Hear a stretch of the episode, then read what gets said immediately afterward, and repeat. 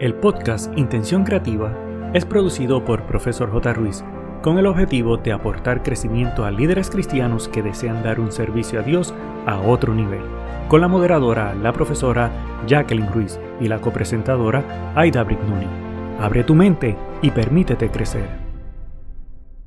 Mi querido amigo, ya estamos entrando en los meses más calientitos, por lo menos en este lado del planeta por lo cual espero que estés aprovechando los beneficios de esta temporada. Bueno, hoy no vamos a hablar sobre esto, sino más bien sobre que mejoramos cuando practicamos con el episodio número 57. Adita, ¿cómo sigues de tu salud? Bueno, amiga, te tengo que decir que todavía tengo un residuo, pero ya me siento mucho mejor. Oye, y te comento que ese tema me hace pensar en esta frase de inglés que dice, you fake it until you make it. O sea, Tú lo finges hasta que te salga. Esto de practicar, practicar, practicar para poder lograr el resultado final te va a sorprender cuando lo haces. Así que no puedes esperar lo que tienes preparado para hoy en este tema. Mejoramos cuando practicamos. Me encanta, me encanta eso, fíngelo hasta que salga. Y yo creo que a veces podemos pensar que eso es como no ser honestos, pero en realidad no. Si queremos aprender a sonreír, hay que practicar. Si queremos cantar hay que practicar y, no solamente practicar si es que para cantar, es que cómo utilizamos nuestras manos mientras cantamos, cómo nuestro rostro eh, mientras trabajamos, así que hay que fingirlo hasta que nos salga. Y quiero, Edita, hoy dar un saludo muy especial a una amiga y es a Vida Alberti y agradecerle por ser parte de nuestra comunidad. Si es la primera vez que nos visitas, es importante que conozcas que este podcast es para líderes cristianos que desean seguir creciendo para dar un servicio a Dios de excelencia. Hoy en el dato curioso estamos celebrando el Día Internacional de las Viudas. ¿Y por qué se celebra este día? De acuerdo a las estadísticas, se estima que en el mundo hay más de 285 millones de viudas, de las cuales más de 115 millones viven en la pobreza extrema. No se trata solo de las viudas, sino también de los hijos huérfanos menores de edad que en la mayoría de los casos no cuentan con el debido apoyo socioeconómico y familiar. Quisimos traer este detalle porque Dios nos llama a ser compasivos con las viudas y huérfanos y que no permitamos que sufran, así que asegurémonos que nuestras acciones sean correctas y brindar el apoyo necesario a esto. No esperemos a que haya un día de reconocimiento para hacerlo. Y Edita, quiero añadir con esto, mi padre murió, nosotros siendo niños, mi mamá tenía 31 años cuando mi papá murió, y realmente es una época sumamente difícil, de mucha soledad, de muchas decisiones, así que tenemos que tomar el tiempo de, de apoyar a las viudas y los huérfanos porque realmente lo necesitan. Dices eso y me tocó a mí ahora de grande, ya tengo cincuenta y pico de años, y mi papá acaba de fallecer el octubre del año pasado, y pues mi mamá quedó sola, y es para mí una responsabilidad como hija, cuidar de ella, estar pendiente de ella, asegurar que esté todo cubierto, Así que definitivo hay que tener una atención especial con cada viuda que tengamos cerca. Jacqueline, hay un pensamiento para el día de hoy que lo quiero compartir, escrito por Memo Niebla, y dice, lo único imposible es aquello que no intentas. Y definitivamente vale la pena intentarlo todo, porque si tú no haces ningún intento, nunca vas a saber si podías o era algo posible para ti. Así que no te dejes influenciar por otras fuerzas que no te dejen avanzar. Si sabes que hacer una tarea que te piden no tienes idea cómo hacerla, pues como quiera di que sí y aprende cómo se hace y hazlo. Quizás te sorprendas todo lo que tienes en potencial y no lo has hecho antes.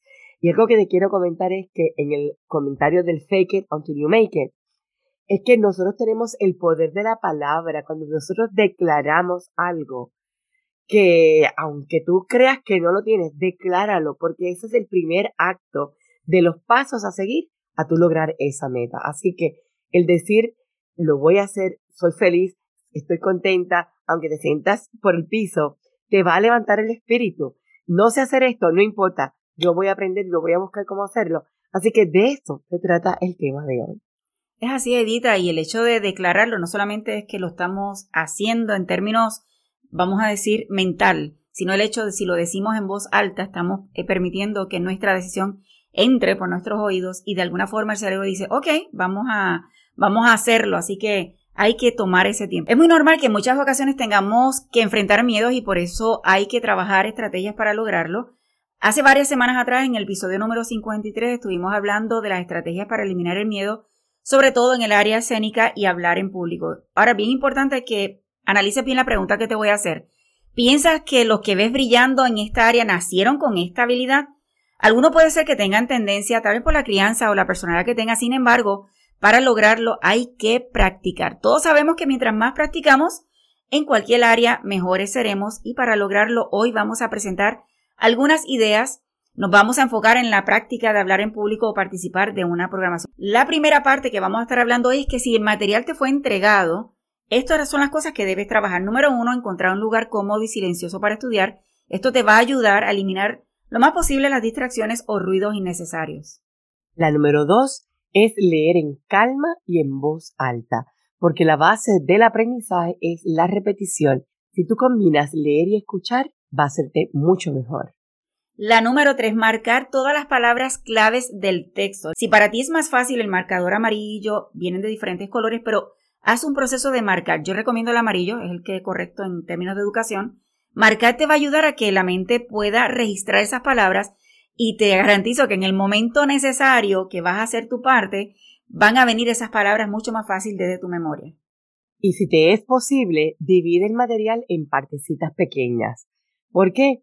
Porque cuando ves todo ese material tan largo, eso te puede abrumar tanta información. Así que haz tarjetas dividiendo el material y cuando tú las estudies va a ser mucho más fácil porque es menos y con la visión de que no tengo tanto material de cantazo, me voy a poder desenvolver mucho mejor.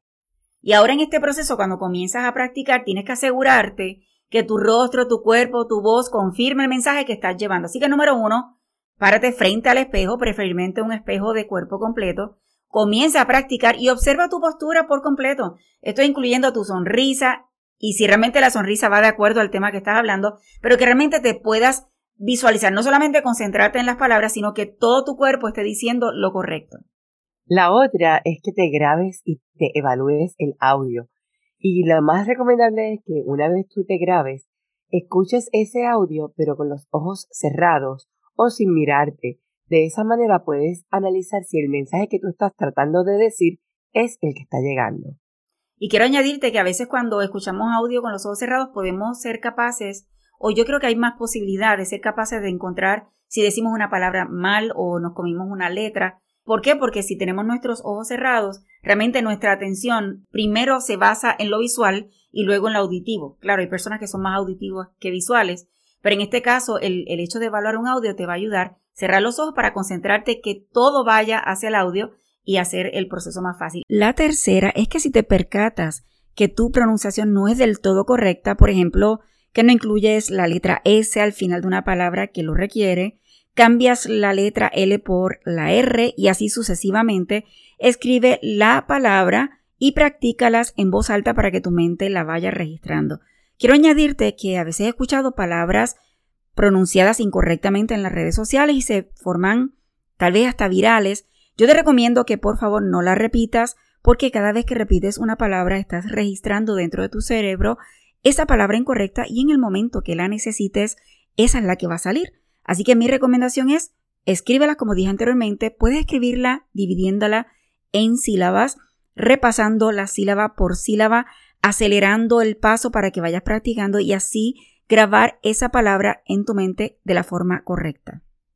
La siguiente recomendación es que cuando tú practiques lo hagas frente a personas de confianza, pero más allá de que tengas confianza con ellos, haz, asegúrate de que estas personas tengan la capacidad de darte observaciones constructivas, que no se vendan contigo, ay, qué lindo te quedó, qué bien, ay, me parece bonito. Es que sean personas que digan, mira, Aida, no, no, no, eso está mal, no, estás diciéndolo con una entonación correcta, no, no, no, no. De esa manera tú vas a asegurarte de que lo que vayas a decir sea algo correcto y la persona que te está escuchando que no tenga el miedo y le dé pena de decirte si estás diciendo algo mal, porque al final del, del día lo que se está buscando es que tú puedas tener esta proyección en una forma correcta. Eso es así. La siguiente es visualiza el público y esto te ayudará a trabajar el enfoque correcto en tu tono de voz, tus movimientos, entre otros aspectos. Y esto interesante es que si vas a hablar para niños o si vas a hablar para damas, realmente la entonación y lo que vayas a hacer va a depender del público que vas a estar trabajando. Otro consejo, practica, practica, practica todas las veces que sean necesarias. Y aquí yo te digo que esto me lo aplico, porque muchas veces tendemos a usamos un PowerPoint o una presentación ilustrada y tendemos a leer, porque como lo tenemos ahí accesible, entonces tú no puedes hacer una presentación leyendo lo que está proyectado, porque la gente que está escuchando te sabe leer.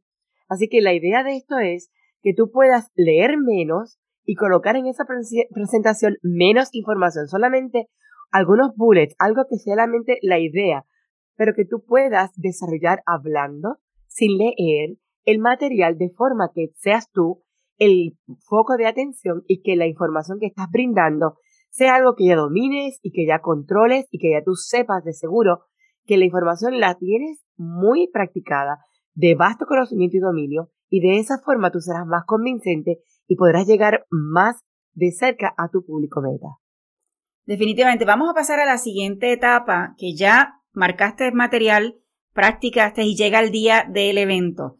Número uno, mantente relajado. Ya hiciste el proceso, practicaste todo lo necesario. Así que mantente relajado. Si necesitas, porque ahora sí te vas a enfrentar al público, tal vez haz ejercicios de respiración y sobre todo que tengas una actitud positiva. No permitas que pensamientos negativos o de fracaso lleguen a tu mente. Estos pensamientos o esta, vamos a decir, una actitud negativa realmente puede afectar tu ejecución porque simplemente ya practicaste, ya tienes la base, así que debes mantener esa relajación para ejecutar.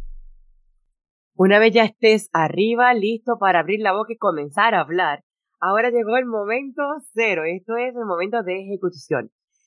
Tres detalles. Primero, mantén la calma, porque ya hiciste todas las prácticas necesarias del mundo. Lo segundo, mira a tu público y conéctate. Trata de buscar enfoque visual. Conéctate lo más posible a por lo menos tres personas en el público y mírales a los ojos y asegúrate que estas personas que escogiste para mirarlo a los ojos sean personas que te inspiren confianza. Ahora bien, ¿y qué pasa si no encuentro a nadie que me dé esa confianza? Pues hay otra técnica que te quiero compartir hoy. Es que escojas en el área de donde está ese público, busca en la pared tres puntos en el medio, hacia la izquierda y hacia el lado opuesto a la derecha, tres puntos detrás de la audiencia en la pared y cuando estés hablando, pues mira alternadamente a cada punto y eso te va a dar un dominio de que estás hablando y conectando con tu público, aunque no estés mirando a nadie para asegurar de que no te entre ese frío olímpico que estás frente a un público para darle una información y asegurarte que después de haber practicado todo lo que practicaste, no te puedes traicionar con los nervios, ya que estás parado en el momento de hablar al público. Mira, Edita, quiero comentarte y mi querido amigo que recuerdo cuando estaba en la graduación de mi de la universidad. Yo fui la presidenta de la clase graduanda y recuerdo, pues tenía que dar un discurso. Estaba un poco tensa. Sin embargo, la noche anterior subí al área, ya que tenía la oportunidad, porque no siempre se tiene esa oportunidad. En este caso tenía la oportunidad, así que subí a la plataforma, me paré frente al podio que me correspondía y aunque no había personas, pero podía ver el coliseo, y yo decir, ok, mañana esto se supone que esté lleno de personas. Entonces eso me ayudó a calmar un poquito los nervios. Sin embargo, al otro día, cuando ya estaba, que sabía que me iban a llamar para dar el discurso, comencé a hacer movimientos con mi cuerpo y la cabeza y la vicepresidenta que estaba a mi lado dice, ¿qué tú haces? Y yo tratando de relajar mi cuerpo para poder subir en calma. Esa fue mi estrategia, eh, funcionó bastante bien, pero es cuestión de, trabajar estas etapas que mencionamos en esta hora para que tú trabajes las tuyas y veas qué puedes añadir, que si te es más fácil escuchar música mientras estás practicando, busque la, la manera para que hagas el proceso tuyo y que puedas desarrollar tu estrategia para que puedas ejecutar adecuadamente. Recordando que nosotros como cristianos no es por lucirnos, sino es porque estamos representando a Dios cada vez que eh, tenemos una participación y debemos hacerlo lo mejor posible. Definitivamente es nuestra responsabilidad todo lo que hacemos, lo mejor posible porque es para Dios. Así que espero que estas recomendaciones te ayuden a ejercerlo bien, sobre todo entendiendo que solamente es para la gloria de Dios.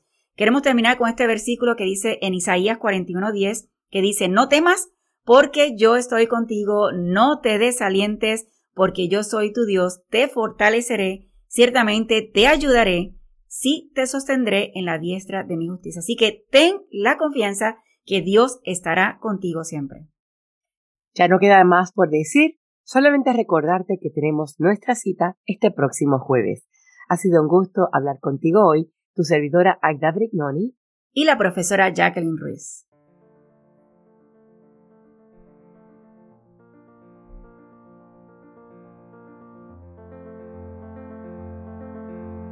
El equipo de Profesor J. Ruiz agradece tu conexión y desea infinitas bendiciones para ti y toda tu familia. Importante, no olvides, número 1, hacer tu reseña y realizar la valorización de 5 estrellas. Número 2, activar el botón de suscribirte para que te lleguen las notificaciones. Número 3, hacer una toma de pantalla, compartirlo en tus redes sociales y con otros. Para conocer los servicios o seguir a la profesora Jacqueline Ruiz, escribe en tu navegador o red social arroba profesor J. Ruiz con doble S de sirviendo. Pero sobre todas las cosas, no te limites a nuevas oportunidades de aprendizaje.